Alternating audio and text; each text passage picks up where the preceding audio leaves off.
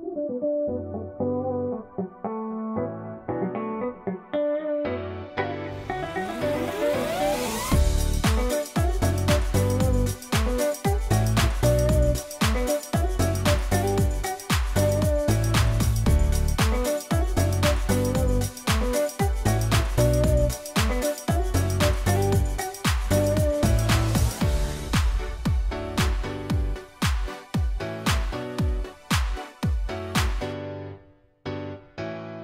Estudio del libro de los Hechos de los Apóstoles, ahora en el capítulo 20. Pablo está en su segundo viaje misionero, completando su segundo viaje misionero, antes del tercero, que es a donde pasa todo lo que tiene que pasar, antes de llegar a, a Italia, ya para el final de su ministerio.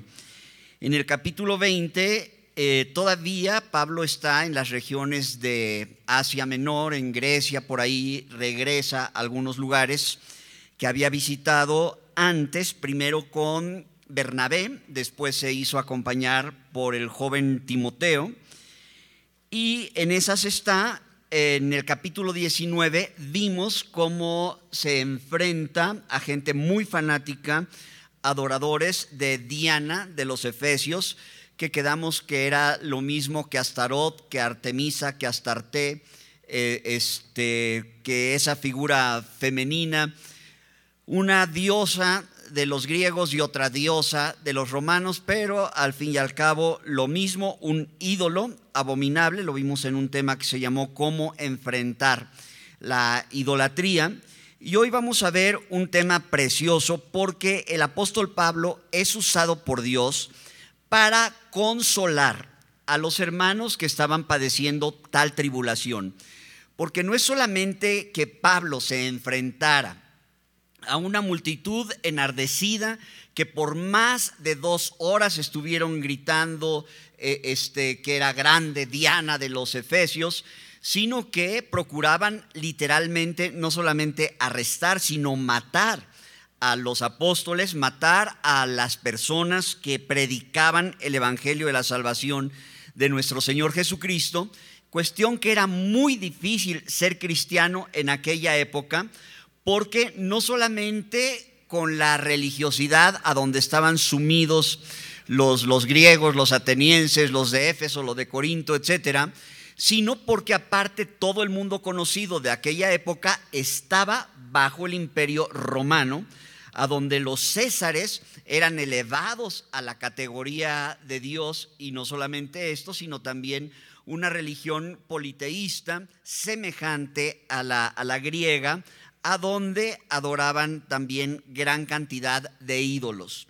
Cualquiera entonces que predicara que había solamente un Dios, pues era echarse encima a todos los idólatras fanáticos religiosos, pero también al imperio romano, porque si se anunciaba que Jesús era el rey de los judíos, entonces era un tema para acusar al que dijera tal cosa, porque solamente consideraban a un rey sobre el pueblo de Israel y los judíos, que sería al que haya puesto el gobierno romano, o si no el mismo emperador César y por esto eran perseguidos los cristianos, perseguidos a muerte. Ya para este entonces, pues eh, habían dado muerte a Esteban, que fue el primer mártir de, de la era cristiana, por predicar y por sostener que Jesús era el Hijo de Dios. Vean por favor el capítulo 20. Los cristianos estaban en una situación por demás difícil en esta, en esta época. Y dice el capítulo 20, después que cesó el alboroto, llamó Pablo a los discípulos y habiéndolos exhortado y abrazado, se despidió y salió para ir a Macedonia.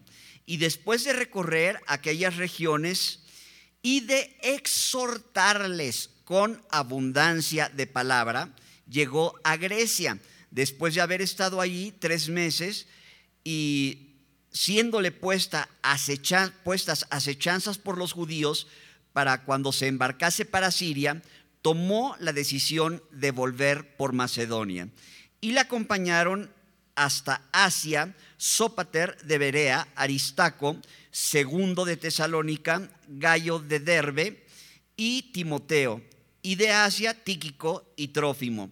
Estos, habiéndose adelantado, no se esperaron en Troas. Aquí está hablando el médico amado Lucas, al que se le atribuye la paternidad literaria precisamente del libro que estamos estudiando, que es el libro de los Hechos de los Apóstoles, que es el mismo autor del Evangelio según San Lucas.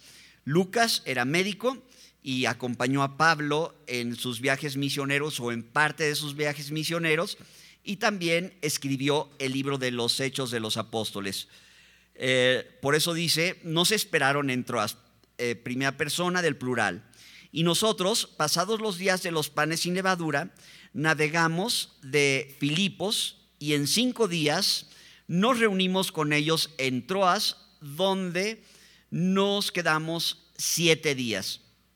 Al final de este eh, pasaje, en el versículo 11 y 12 dice, después de haber subido y partido el pan y comido, habló largamente hasta el alba y así salió.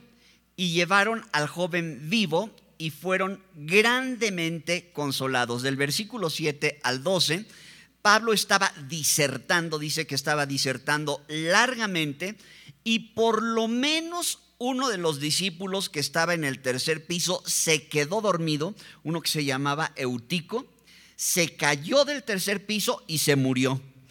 Pablo tuvo que ir a resucitarlo y por eso dice que eh, este, después de que lo resucitó, eh, lo presentó a este joven vivo y fueron grandemente consolados.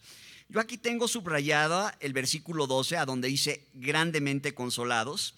Tengo también subrayado el versículo 1 y 2 eh, y 3, perdón, eh, 1 y 2 del capítulo 20, a donde dice exhortado y abrazado, y a donde dice que Pablo les exhortó este, les exhortó con abundancia de palabras y después de esto llegó a Grecia, porque eh, se usa esta palabra exhortar, que en el griego es la palabra paracaleo, paracaleo, exhortar. Muchas veces en el Nuevo Testamento aparece la palabra de exhortar o consolar, que es la misma que se usó en el griego. Y es importante que entendamos que cuando alguien está en extremo afligido por diversas causas, se necesita alguien a su lado que le exhorte.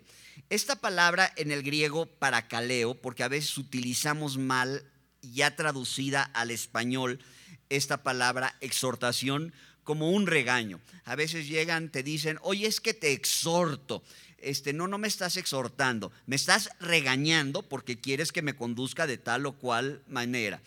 Eh, exhortar literalmente, esta palabra paracaleo, literalmente quiere decir acudir al lado de alguien para ayudarlo, para apoyarlo, para apapacharlo, para echarle porras, para literalmente consolarlo, para servir de apoyo al que está atravesando una situación difícil. Y es por eso que el tema de esta mañana se titula El consuelo de Dios.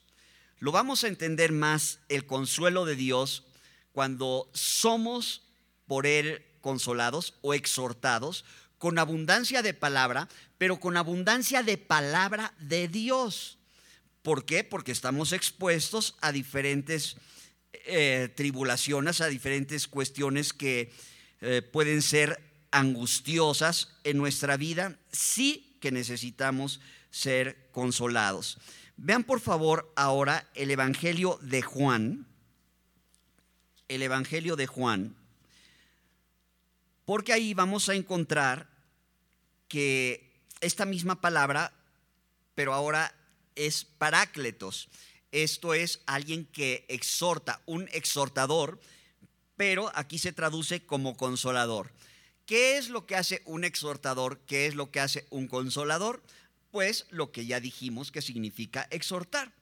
Va al lado de alguien para apoyarle, para ayudarle, literal, para consolarlo, para ayudarlo a tener victoria sobre las cosas que lo están afligiendo. Y vean lo que dice el Señor Jesucristo en Juan capítulo 14, versículo 15 en adelante. Juan 14, 15. Dice, si me amáis, guardad mis mandamientos, y yo rogaré al Padre, y Él os dará otro consolador, otro parácletos, para que esté con vosotros para siempre. El Espíritu de verdad, a cual el mundo no puede recibir, porque no le ve ni le conoce, pero vosotros le conocéis, porque mora con vosotros y estará en vosotros. Vean ahora el versículo 25 de ahí de, mismo Juan 14, dice, os he dicho estas cosas estando con vosotros, mas el consolador, el Espíritu Santo, a quien el Padre enviará en mi nombre, Él os enseñará todas las cosas y os recordará lo que yo os he dicho. Vean ahora, por favor, en el capítulo 15, eh, el versículo 26. Y cuando venga el Parácletos, esto es cuando venga el consolador o el exhortador, cuando venga el consolador a quien yo os enviaré del Padre, el Espíritu de verdad, el cual procede del Padre, Él dará testimonio acerca de mí. Capítulo 16, versículo 7. Pero yo os digo la verdad, os conviene que yo me vaya, porque si no me fuere, el consolador, el parácletos, no vendrá, eh, no vendrá a vosotros, mas si me fuere, él, eh, mas si me fuere, os lo enviaré. Y cuando él venga, convencerá al mundo de pecado, de justicia y de juicio de pecado por cuanto no creen en mí, de justicia por cuanto voy al Padre y no me veréis más, y de juicio por cuanto el príncipe de este mundo ha sido ya juzgado. Cuando la, vida, cuando la Biblia habla del consolador, está hablando nada menos que del el Espíritu Santo, que el Espíritu Santo iba a venir y llegó el día de Pentecostés, cuando empezamos a estudiar el libro de los Hechos de los Apóstoles, llega este, eh, eh, el Espíritu Santo, se va a Jesús, pero no nos deja huérfanos. Él dice, no los voy a dejar huérfanos, yo voy a estar con ustedes todos los días hasta el fin del mundo. ¿Cómo va a estar con nosotros? Pues va a estar con nosotros en la persona del Espíritu Santo, de el Consolador el consuelo de Dios. Hermanos en Jesucristo, si estamos pasando por diversas pruebas, por diversas aflicciones, por diversas eh, situaciones que restan nuestra paz, físicamente el Señor Jesucristo no está aquí con nosotros, pero sí está el Espíritu Santo que el Padre iba a enviar, que el Señor Jesucristo promete que lo iba a enviar después de que Él físicamente no iba a estar con nosotros, para que nosotros recibamos de Dios el apoyo, el consuelo, la fortaleza que necesitamos para hacer frente día con día a las situaciones difíciles que nos acechan por el simple hecho de ser cristianos no es tan diferente a las cosas que tenía que enfrentar Pablo.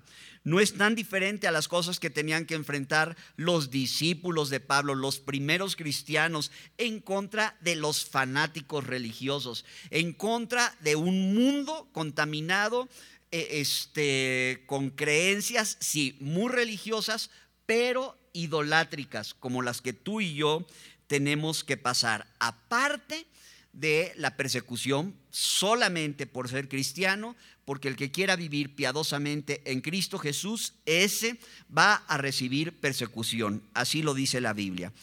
Pero estamos todavía en un cuerpo corruptible. Ojalá, ojalá que fuera, que todos los padecimientos que sufren los hijos de Dios fueran por causa de dar testimonio del Evangelio y de nuestra fe. Lamentablemente, la mayoría de nuestros padecimientos eh, no es por ser eh, testigos fieles de lo que el Señor ha hecho en nuestra vida, la mayoría de nuestros padecimientos es porque como hijos de Dios no estamos tan cerca de Dios como deberíamos. Entonces necesitamos ser consolados por Dios. ¿Cómo podemos recibir consuelo de Dios en tremendas aflicciones que estamos pasando? Mira, acabamos de pasar unos años, dos años y medio, casi tres años, de una situación a donde todos nosotros de cerca fuimos testigos de que una o varias personas muy cercanas a nosotros partieron a la presencia de Dios. A donde vimos por primera vez en la historia humana, en la historia del planeta, cosas que antes no se veían. Bueno, pues esa etapa de la vida de la historia del hombre nos está tocando vivir a ti y a mí. Difíciles, por demás difíciles. Necesitamos consuelo de Dios. ¿Qué me puede consolar cuando hay un diagnóstico en mi vida de una enfermedad que es incurable? ¿Qué me puede consolar si cerca de mí un familiar que yo amaba mucho partió a la presencia del Señor por la causa que sea? ¿Qué me puede consolar si yo sintiéndome bien mal y estoy aquí de milagro, como puede decir muchos en esta mañana que están aquí de milagro porque atravesaron una condición física de enfermedad penosa y dolorosa, que estás aquí por un verdadero milagro de Dios, ¿cómo podemos recibir consuelo de Dios cuando hablamos de la vida y la muerte como hijos de Dios? Algo que nos debe de consolar y algo que nos debe de mantener sin tenerle miedo a la muerte es la seguridad de nuestra salvación.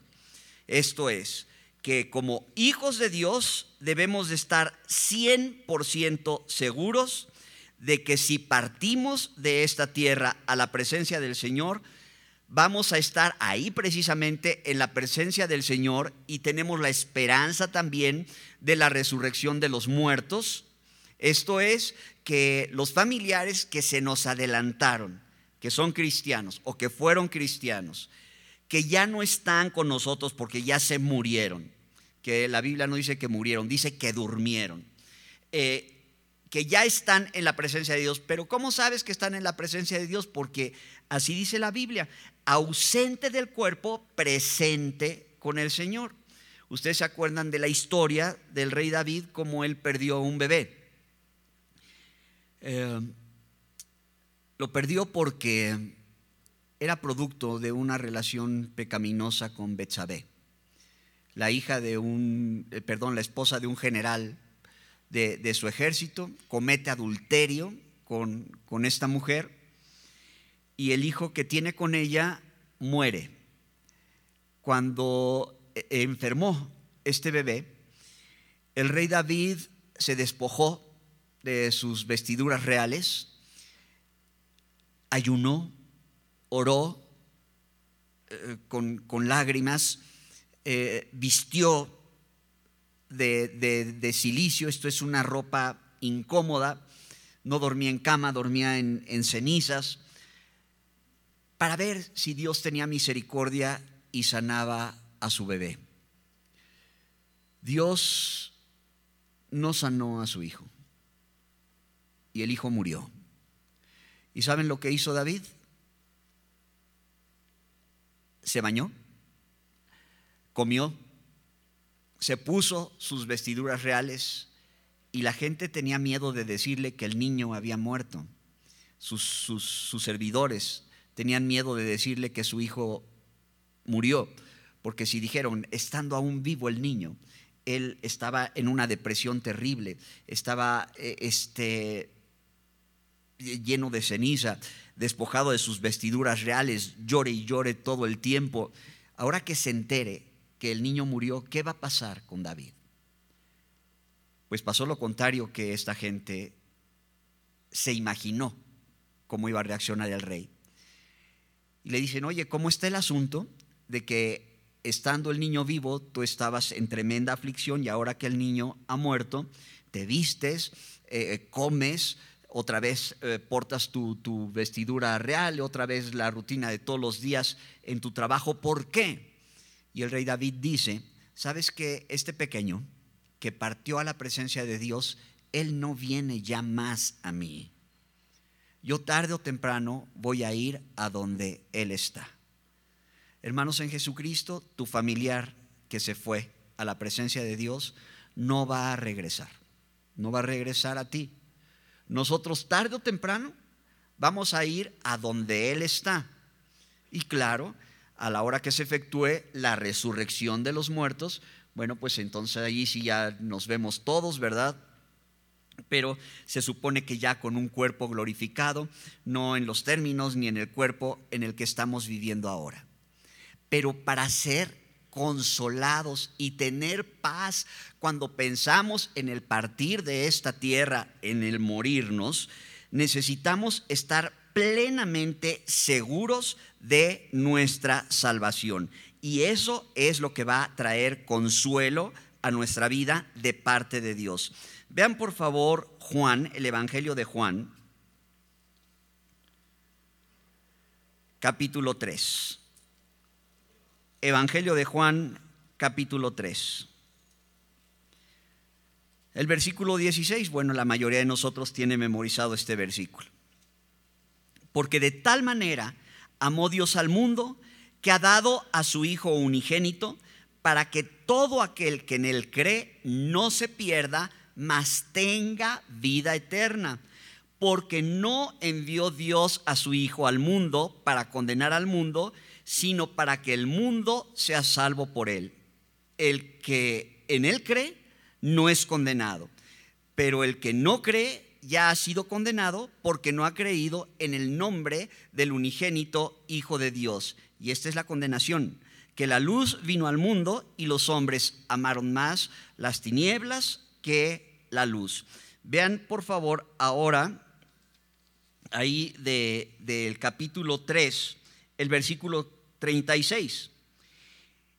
El que cree en el Hijo tiene vida eterna, pero el que rehúsa creer en el Hijo no verá la vida, sino que la ira de Dios está sobre él. Hermanos en Jesucristo, el que tiene al Hijo tiene la vida. Esto es, hemos pasado de muerte a vida. Capítulo 5, ahí por favor de el, el Evangelio de Juan. Por eso cuando alguien recién entrega su vida a Cristo, el primer libro que recomendamos que se lea es el Evangelio de Juan. ¿Por qué? Porque vienen suficientes bases sólidas escriturales para confirmar, para estar seguro de la decisión que se hizo al entregar la, vida a Cristo, para que uno esté seguro de su salvación, de nuestra salvación capítulo 5, versículo 22. Porque el Padre a nadie juzga, sino que todo el juicio dio al Hijo, para que todos honren al Hijo como honran al Padre. El que no honra al Hijo, no honra al Padre que le envió. De cierto, de cierto os digo, que el que oye mi palabra y cree al que me envió, tiene vida eterna y no vendrá a condenación, mas ha pasado de muerte a vida. Nosotros hemos pasado, hermanos, de muerte a vida. Si alguien te pregunta, oye, ¿y tú cuando te mueras, a dónde te vas a ir? ¿Qué vas a contestar? ¿Al purgatorio? ¿Al limbo? ¿Qué vas a contestar? ¿Sabes qué? Yo me voy a ir al cielo. Y la gente te va a decir, ¿por bien portado? La respuesta es no, porque el Señor Jesucristo pagó en la cruz el castigo que yo merecía. Y como he creído en Jesús, he pasado de muerte a vida. Y dos veces en el libro de Hebreos dice, y nunca más me acordaré de sus pecados y de sus iniquidades. En otro pasaje del mismo Hebreos, uno está en el capítulo 8, versículo 12, capítulo 10, versículo 17, y nunca más me acordaré de sus iniquidades, de sus pecados y de sus transgresiones. Hebreos 10, 14, porque con una sola ofrenda hizo perfectos para siempre a los santificados. Colosenses 2, versículo 13 al 15, anulando el acta de los decretos que había contra nosotros, que nos era contraria, quitándola de en medio y clavándola en la cruz. Hijitos, primera de Juan 2, perdón, tercera de Juan, eh, primera de Juan 2.1, hijitos, estas cosas les escribo para que no pequen. Pero si alguno hubiere pecado, abogado tenemos para con el Padre, a Jesucristo el justo. Tenemos que estar 100% seguros de nuestra salvación, entonces no vamos a tener temor y vamos a tener consuelo de Dios cuando estemos atravesando cosas literalmente de vida o muerte. ¿Por qué? Porque el apóstol Pablo, la escritura dice, para mí el vivir es Cristo y el morir es ganancia. Se muere el justo y no hay quien piense en ello. Y no hay quien reflexione que delante de la aflicción es quitado el justo. Muchos cristianos llegan con nosotros y nos dicen, es que yo oré fervientemente para que mi familiar Dios lo sanara, para que a este ser querido Dios lo sanara. ¿Y qué crees? Me preguntan. Y digo, pues Dios lo sanó. Me dice, no, se murió. digo, ¿qué crees? que Dios contestó tu oración. ¿Cómo si se murió? Pero es, que eh, se, murió físicamente, pero Él está sano en la presencia de Dios, más sano que tú y que yo, que somos un costal de achaques. Porque en la presencia de Dios ya no hay enfermedad, en la presencia de Dios no hay hambre, no hay calor, no hay frío, no hay achaques, no hay dolores, no hay eh, este una agonía lenta, no hay padecimiento. Entonces, si me apuras tantito, Dios contestó tu oración de una manera perfecta. Por eso se lo llevó a la casa. Pero qué dolor. Sí, Señor, sí, Señor. Sí, Señor. Cuando alguien se va, duele. Y duele mucho. Y como cristianos podemos conocer que está la resurrección de los muertos que Él ya no viene más a nosotros, nosotros vamos a ir a donde está Él. Eh, pero, pero de todas maneras duele. Y duele mucho. Pero ¿qué crees? Que ese dolor se quita.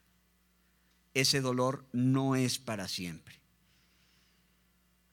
Dios consuela nuestros corazones con abundancia de palabra de Dios tocando, de, tocante a este tema de la vida y de la muerte. Por eso consuélense unos a otros, dice con, con estas palabras. Ya se murió, ya el Señor lo sanó. Lo extraño, sí lo extraño. Yo ya perdí la cuenta. Hace cuántos años mi papá partió a la presencia de Dios. Todavía extraño al viejo. Todavía a veces siento la necesidad de, un abrazo, de un consuelo de mamá. Pero ya están en la presencia de Dios. Lo que me hace pensar, no dejar pasar la oportunidad de decirle a todos ustedes que tienen a su papá vivo, que tienen a su mamá viva, que con toda su alma la honren que con toda su alma lo honren, porque es el primer mandamiento con promesa. Honra a tu padre y a tu madre, para que te vaya bien, para que seas prosperado, para que seas de larga vida en esta tierra. Porque ya cuando están en la presencia de Dios, es que le hubiera dicho, es que hubiera hecho, perdiste tu oportunidad. Pero qué bendición cuando todavía estaba papá vivo y le dijimos que lo amábamos. Qué bendición que cuando todavía mamá estaba viva, no solamente le dijimos que la amábamos, procuramos su bienestar físicamente hablando.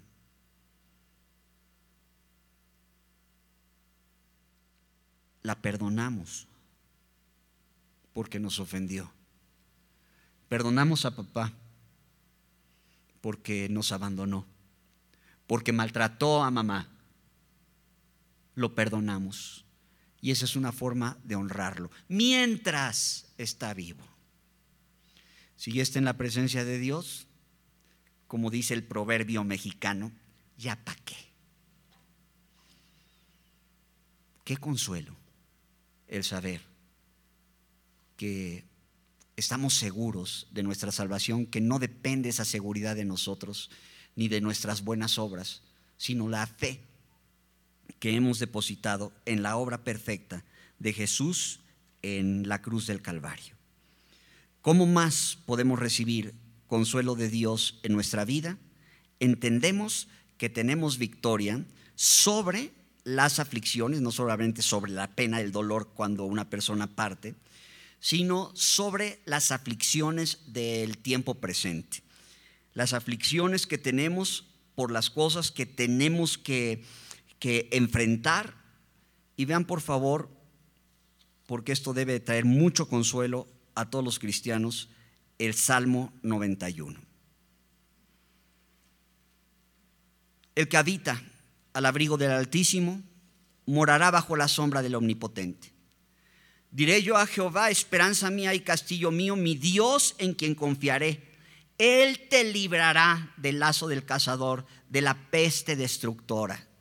Oye, hay gente que todavía le tiene miedo a la enfermedad que todavía le tiene miedo a la pandemia de el temor, a la pandemia de la sin razón, a la pandemia, olvídate de cualquier achaque físico que sí, ¿verdad? Hubo que, que enfrentarlos o todavía hay rezagos de que se sigue enfrentando. Él te librará del lazo del cazador, de la peste destructora. Con sus plumas te cubrirá y debajo de sus alas estarás seguro escudo y adarga es su verdad. No temerás el terror nocturno, ni saeta que vuele de día, ni pestilencia que ande en oscuridad, ni mortandad que en medio del día destruya. Caerán a tu lado mil y diez mil a tu diestra, mas a ti no llegará. Ciertamente con tus ojos mirarás y verás la recompensa de los impíos. Todos los que estamos aquí, presencialmente, y los que nos están viendo en, su dispositivo en su, en su pantalla, somos testigos de esto. Caerán a tu lado mil y diez mil a tu diestra, pero tú y yo, por la misericordia de Dios, seguimos vivos. Eso debe de traer consuelo a nuestra vida. Y el miedo a la enfermedad lo hacemos a un lado. ¿Por qué? Porque no importa si soy sanado de la manera que Dios quiera que yo sea sanado. Si soy sanado, como tú y yo fuimos sanados y estamos aquí vivos con el propósito de seguir siendo luz en este mundo de tinieblas, de seguir eh, cumpliendo el propósito de Dios en nuestra vida, qué privilegio. Pero si Dios como a las personas que se iban, nos quiere sanar, ya estando en su presencia, pues ausente del cuerpo, presente con el Señor. El vivir es Cristo, el morir es ganancia. ¿Qué decía el apóstol Pablo? Oye, si me dan a escoger, yo prefiero, prefiero mil veces estar en la presencia de Dios. ¿Por qué? Porque ahí no tengo que respirar humo fresco de microbús todos los días porque ahí me voy a, despertar o voy a estar sin, sin, ningún achaque. Hay veces que yo amanezco y digo, ¿habrá día que amanezca sin ningún dolor? Al para propósito de esto, mi hermano me dijo una vez, oye, si algún día amanece y no te duele nada, es que ya te moriste. No, entonces ya aprendí a darle gracias a Dios por los achaques. Eh, qué, qué bueno que me duele algo, porque quiere decir que sigo vivo. Pero, decía el apóstol Pablo, por causa de la obra, ciertamente conviene que yo siga aquí dando lata. Por causa de la obra de Dios, Dios te quiere aquí para que sigas dando testimonio a tus familiares que todavía no aceptan al Señor. Y por eso somos testigos. Cayeron a nuestro lado mil y diez mil a nuestra diestra. Y a nosotros no nos tocó. ¿Por qué? Por la misericordia de Dios. No sabemos, no sabemos. Porque unos sí y otros no. Pregúntale a Dios. ¿Y sabes qué te va a contestar? ¿Qué te importa? Porque cuán insondables son sus pensamientos, cuán inescrutables son sus caminos. No lo vamos a entender, pero suficiente tenemos con lo que sí podemos entender a la luz de la santa palabra de Dios para no eludir la responsabilidad de vivir en santidad y de ser luz en las tinieblas. Y dar testimonio de aquel que nos rescató, que nos hizo pasar de muerte a vida. Caerán a tu lado mil y diez mil a tu diestra, mas a ti no llegará. Ciertamente con tus ojos mirarás y verás la recompensa de los impíos, porque has puesto a Jehová, que es mi esperanza, al Altísimo por tu habitación. No te sobrevendrá mal, ni plaga tocará tu morada, pues a sus ángeles mandará acerca de ti que te guarden en todos tus caminos. En las manos te llevarán para que tu pie no tropiece en piedra. Sobre el león y el áspid pisarás hollarás al cachorro del león y al dragón, por cuanto en mí ha puesto su amor, yo también lo libraré. Le pondré en alto por cuanto ha conocido mi nombre. Me invocará y yo le responderé. Con él estaré yo en la angustia, lo libraré y le glorificaré, lo saciaré de larga vida y le mostraré mi salvación. Si esto no te consuela, no sé qué puede traer consolación a tu vida.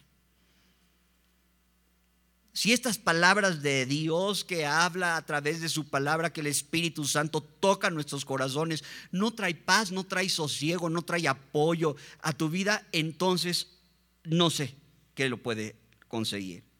Esto, Antiguo, Nuevo, Antiguo Testamento, Nuevo Testamento, Lucas 10, 19.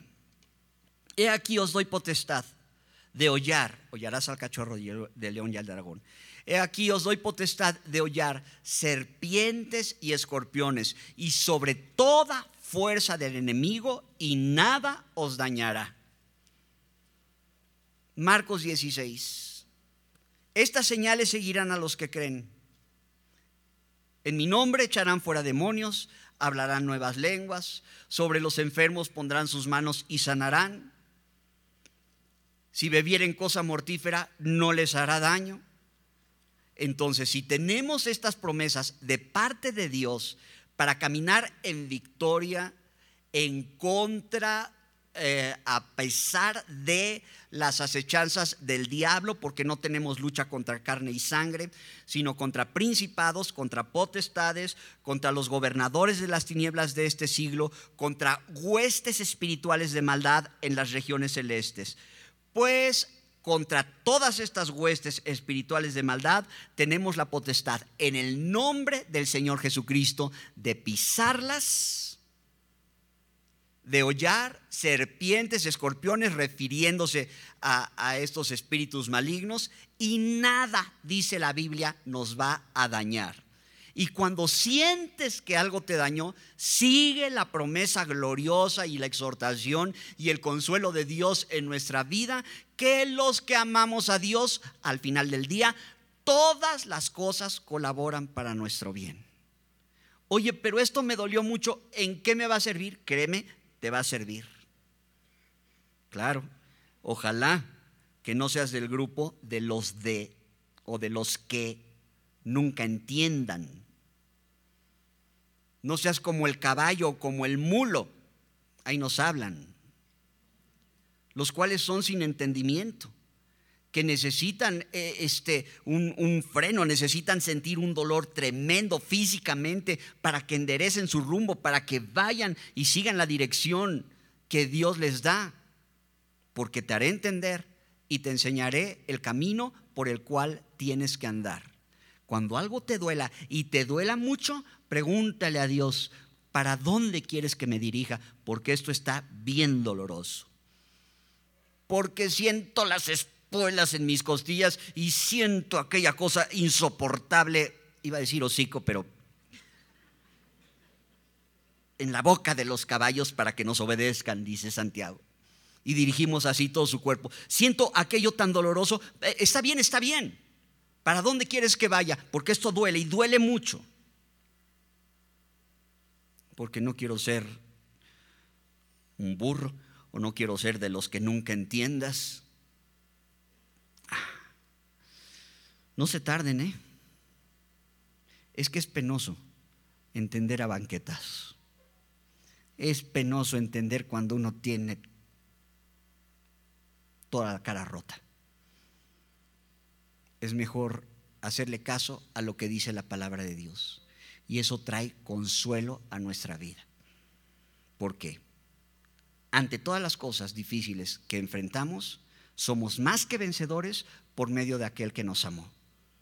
Y si de todas maneras duele, con todo eso, para los que amamos a Dios, va a colaborar para nuestro bien. Amén. Entonces, tenemos la seguridad de la salvación. Tenemos victoria sobre las acechanzas del diablo. Tenemos victoria sobre la enfermedad. Tercera de Juan 2. Amado, yo deseo que seas prosperado en todas las cosas y que tengas salud, así como prospera tu alma. Primera de Pedro 2.24. Eh, sufrió nuestros dolores para que por su llaga nosotros fuéramos sanados. A veces dice sanados, a veces traduce salvados. Pero por su llaga tú y yo fuimos sanados. Éxodo 15, 26. Porque yo soy Jehová tu sanador. Ya cité Marcos 16, que en el versículo 18 dice, estas señales siguen a los que creen también, entre otras cosas, sobre los enfermos van a poner sus manos y van a sanar. Si alguno está enfermo entre vosotros, llame a los ancianos de la iglesia y oren por él ungiéndole con aceite. Y la oración de fe sanará al enfermo y el Señor lo levantará. Y si hubiere cometido pecados, le serán perdonados. Hay provisión bíblica para tener victoria sobre el padecimiento físico. No importa que hayas tenido sobre tu vida o que tengas sobre tu vida un diagnóstico de cualquier enfermedad incurable, porque lo que es imposible para los hombres es posible para Dios. Y los médicos pueden decir que es incurable, te puedes decir, eso es lo que dicen los médicos, pero la palabra de Dios dice que Él es Dios mi sanador. Y que Él ya proveyó, y también en la cruz del Calvario, para esta sanidad. Oye, ¿será la voluntad de Dios que yo esté sano? La respuesta es sí. Entonces, ¿por qué hay cristianos que no sanan? La respuesta es no sé. Y tampoco le voy a preguntar a Dios porque me va a contestar que a ti, en pocas palabras, que te importa. Pero ¿qué es lo que entiendo? ¿Y qué es lo que sí sé? Que hay que procurar ser sano. Timoteo, ya no bebas agua por causa de tu estómago y de tus frecuentes enfermedades. Usa de un poco de vino. Eh, ¿Qué le está diciendo Pablo a Timoteo? Ya tómate un remedio, por favor, hombre, para tu gastritis crónica. No le está diciendo, tómate un poco de vino para que olvides las penas, te pongas hasta atrás y, de esta manera bien intoxicado se te olvide que, que sufres de tu estómago. No, no, no, era vino mezclado con mirra, como el que le dieron a Jesús con, particularidades eh, analgésicas. Era un remedio, porque los ojos de Dios velan sobre la ciencia. Lucas, el que escribió el libro de los Hechos de los Apóstoles, Pablo reconoce que es el médico amado. ¿Por qué les digo esto, hermanos en Jesucristo? Porque la fe no está peleada con el sentido común. Tú y yo entendemos por naturaleza, o así debería de ser, que debemos de procurar estar sanos. ¿Por qué? Porque a nadie le gusta que le duela nada. Eh, tú y yo entendemos por naturaleza que debemos de cuidar el templo del Espíritu Santo, que es nuestro cuerpo. La Biblia dice, y ya cité varios pasajes, a donde podemos obtener sanidad de Dios milagrosa, sanidad divina, orando. No hay solamente una forma, hay varias formas. Una es ungiendo con aceite, otra es la imposición de las manos, otra es puestos de acuerdo tocante a cualquier asunto este, y si dos o más se ponen de acuerdo tocante a cualquier asunto y oran en el nombre del Señor, el Señor va a escuchar esa oración. Pero también el Señor sana a través de los medicamentos. Ay, ¿a poco sí? ¿A poco no? ¿Quién le dijo al hongo penicillium? O sea, la penicilina. Que se comiera al estreptococo y al estafilococo dorado, que te tiene las anginas con, con úlceras blancas. No puede ser otra cosa sino un diseño de Dios. El 90% de la materia prima para los medicamentos son de origen natural, están en la selva del Amazonas, de ahí se sacan. Porque los ojos de Dios velan sobre la ciencia. Entonces, no es falta de fe ir a ver al doctor. Unos dicen, oye, si no ves bien, voy a orar por ti para que el Señor sane tus ojos. Y oran por mí me ponen las manos en la cabeza sin ligereza, que, me aturden, me dejaron así, y me dijeron, entonces ya puedes tirar tus lentes, y yo ahí voy. No, perdí como tres mil pesos. ¿Por qué? Porque estamos en un cuerpo corruptible y no es de que esté enfermo de los ojos, tengo vista cansada. Y no es de que el Señor no me quiera sanar, es que es que con poquito y ya veo. Milagro. No, me puse los lentes y así dije. ¿eh? Milagro y hasta los colores más vivos y todo esto. ¿Por qué? Porque hay que entender que no es falta de fe el tomar un medicamento. Pones las manos arriba de tu hijo para que el Señor le quite la fiebre. Pero si no se le quita y no se le quita y no se le quita, ¿lo vas a dejar morir? La respuesta es no. Dale un tempra. Y no es falta de fe. Es mira, usar lo que Dios te dio. ¿Por qué Dios sí, a veces sí y a veces no? No sé, no sé, no sé. Mis hijos ahorita ya están grandes, ya ellos oran solitos por sus enfermedades. Pero cuando eran, cuando eran bebitos, a veces les ponía las manos y sanaban. A veces les ponía las manos y no sanaban, corría yo al pediatra. Y al final del día sanaron porque ahí están dando lata y no, no es falta de fe ver a un doctor ni hacer uso de medicamentos. Con todo, tenemos la provisión de Dios para estar sanos. Es conforme a la voluntad de Dios. Tenemos victoria sobre las cosas que nos acechan, huestes espirituales de maldad, sobre las enfermedades y también debemos tener victoria en algo que resta mucho nuestra paz, que es cuando no nos alcanza el dinero, cuando no tenemos los recursos materiales para suplir las necesidades básicas más apremiantes. Me estoy refiriendo a la comida, me estoy refiriendo a el techo, a la casa, pero hay consuelo en la palabra de Dios. Y fíjate lo que te dice el Señor. ¿No sabes cómo vas a empezar enero? No sabes cómo vas a empezar la cuesta de enero, que a algunos se les alarga la cuesta de enero hasta marzo. Pero está y estás en el buen fin, a meses sin intereses. Ajá. Vean por favor Mateo capítulo 6.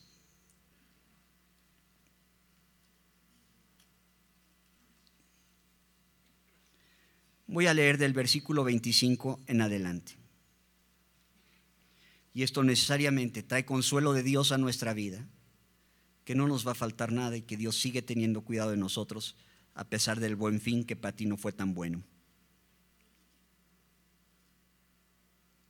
Por tanto os digo, estoy en Mateo 6:25. Por tanto os digo, no os afanéis por vuestra vida, qué habéis de comer o qué habéis de beber, ni por vuestro cuerpo, qué habéis de vestir. ¿No es la vida más que el alimento y el cuerpo más que el vestido? Mirad las aves del cielo, que no siembran, ni ciegan, ni recogen en graneros, y vuestro Padre Celestial las alimenta. ¿No bailéis vosotros mucho más que ellas? ¿Y quién de vosotros podrá, por mucho que se afane, añadir a su estatura un codo? Y por el vestido, ¿por qué os afanáis? Considerad los lirios del campo, cómo crecen, no trabajan ni hilan. Pero os digo que ni aun Salomón, con toda su gloria, se vistió así como uno de ellos. Y si la hierba del campo que hoy es y mañana es echada en el horno, Dios la viste así, ¿no hará mucho más con vosotros, hombres de poca fe? No os afanéis pues diciendo, ¿qué comeremos? ¿O qué beberemos? ¿O qué vestiremos? Porque los gentiles, esto es la gente sin Cristo, busca todas estas cosas, pero vuestro Padre Celestial sabe que tenéis necesidad de todas estas cosas. Buscad primeramente, más buscad primeramente el reino de Dios y su justicia, y todas estas cosas os serán añadidas. Así que no os afanéis por el día de mañana, porque el día de mañana traerá su afán. Basta a cada día su propio mal. Porque toda buena dádiva y todo don perfecto desciende de lo alto del Padre de las Luces. A los ricos de este siglo, le dice Pablo a Timoteo, diles que no pongan la esperanza en las riquezas las cuales son inciertas, que hagan bien, que sean ricos en buenas obras, dadivosos, generosos, atesorando para sí buen fundamento para lo porvenir. Porque Dios es el que nos da todas las cosas en abundancia para que las disfrutemos. Entonces, ¿qué es lo que hay que hacer? Bien fácil. En la Biblia está el secreto para que nunca te falte nada material. El gran secreto es trabajar. Oye, no digas eso, me salen ronchas. Segunda de Tesalonicenses 3. Trabajas y Dios te paga. Trabajas y Dios no es deudor de nadie. Vas a tener para comer. Yo diría trabajar y sembrar en la obra de Dios. Malaquías 3. Primera de Corintios, segunda de Corintios. El que siembra abundantemente, abundantemente también segará. De todas formas, Dios tiene cuidado de nosotros y nos consuela, sabiendo que tenemos victoria sobre cualquier tipo de aflicción física, económica, espiritual, porque Él ha enviado a nuestras vidas al Espíritu Santo, que nos recuerda que somos hijos de Dios. Y como hijos nos da el Señor todo lo que necesitamos. Señor, te damos gracias en el nombre de tu Hijo Jesús, por tu misericordia, porque nos das todas las cosas en abundancia para que las disfrutemos porque tú nos das mucho más abundantemente de lo que pedimos y entendemos. Señor, cualquiera que en este día haya despertado con aflicción, que reciba de parte de tu Espíritu un abrazo de consolación, sabiendo que tienes el control de nuestras vidas. sabiendo que nos has mantenido milagrosamente en salud hasta el día de hoy. Y lo vas a seguir haciendo. Sabiendo que milagrosamente has provisto para nosotros. Y lo vas a seguir haciendo. Sabiendo que milagrosamente la ansiedad, el desánimo, la depresión, la tristeza profunda, por la causa que sea. Nos has concedido la victoria una y otra vez y lo vas a seguir haciendo. Gracias Señor por tu consuelo. Gracias porque nos abrazas. Gracias por tu misericordia. Gracias porque nos aseguras nuestra salvación eterna. Te alabamos, Señor, y te damos la gloria. En el nombre de Cristo. Amén. Hermanos, que Dios les bendiga.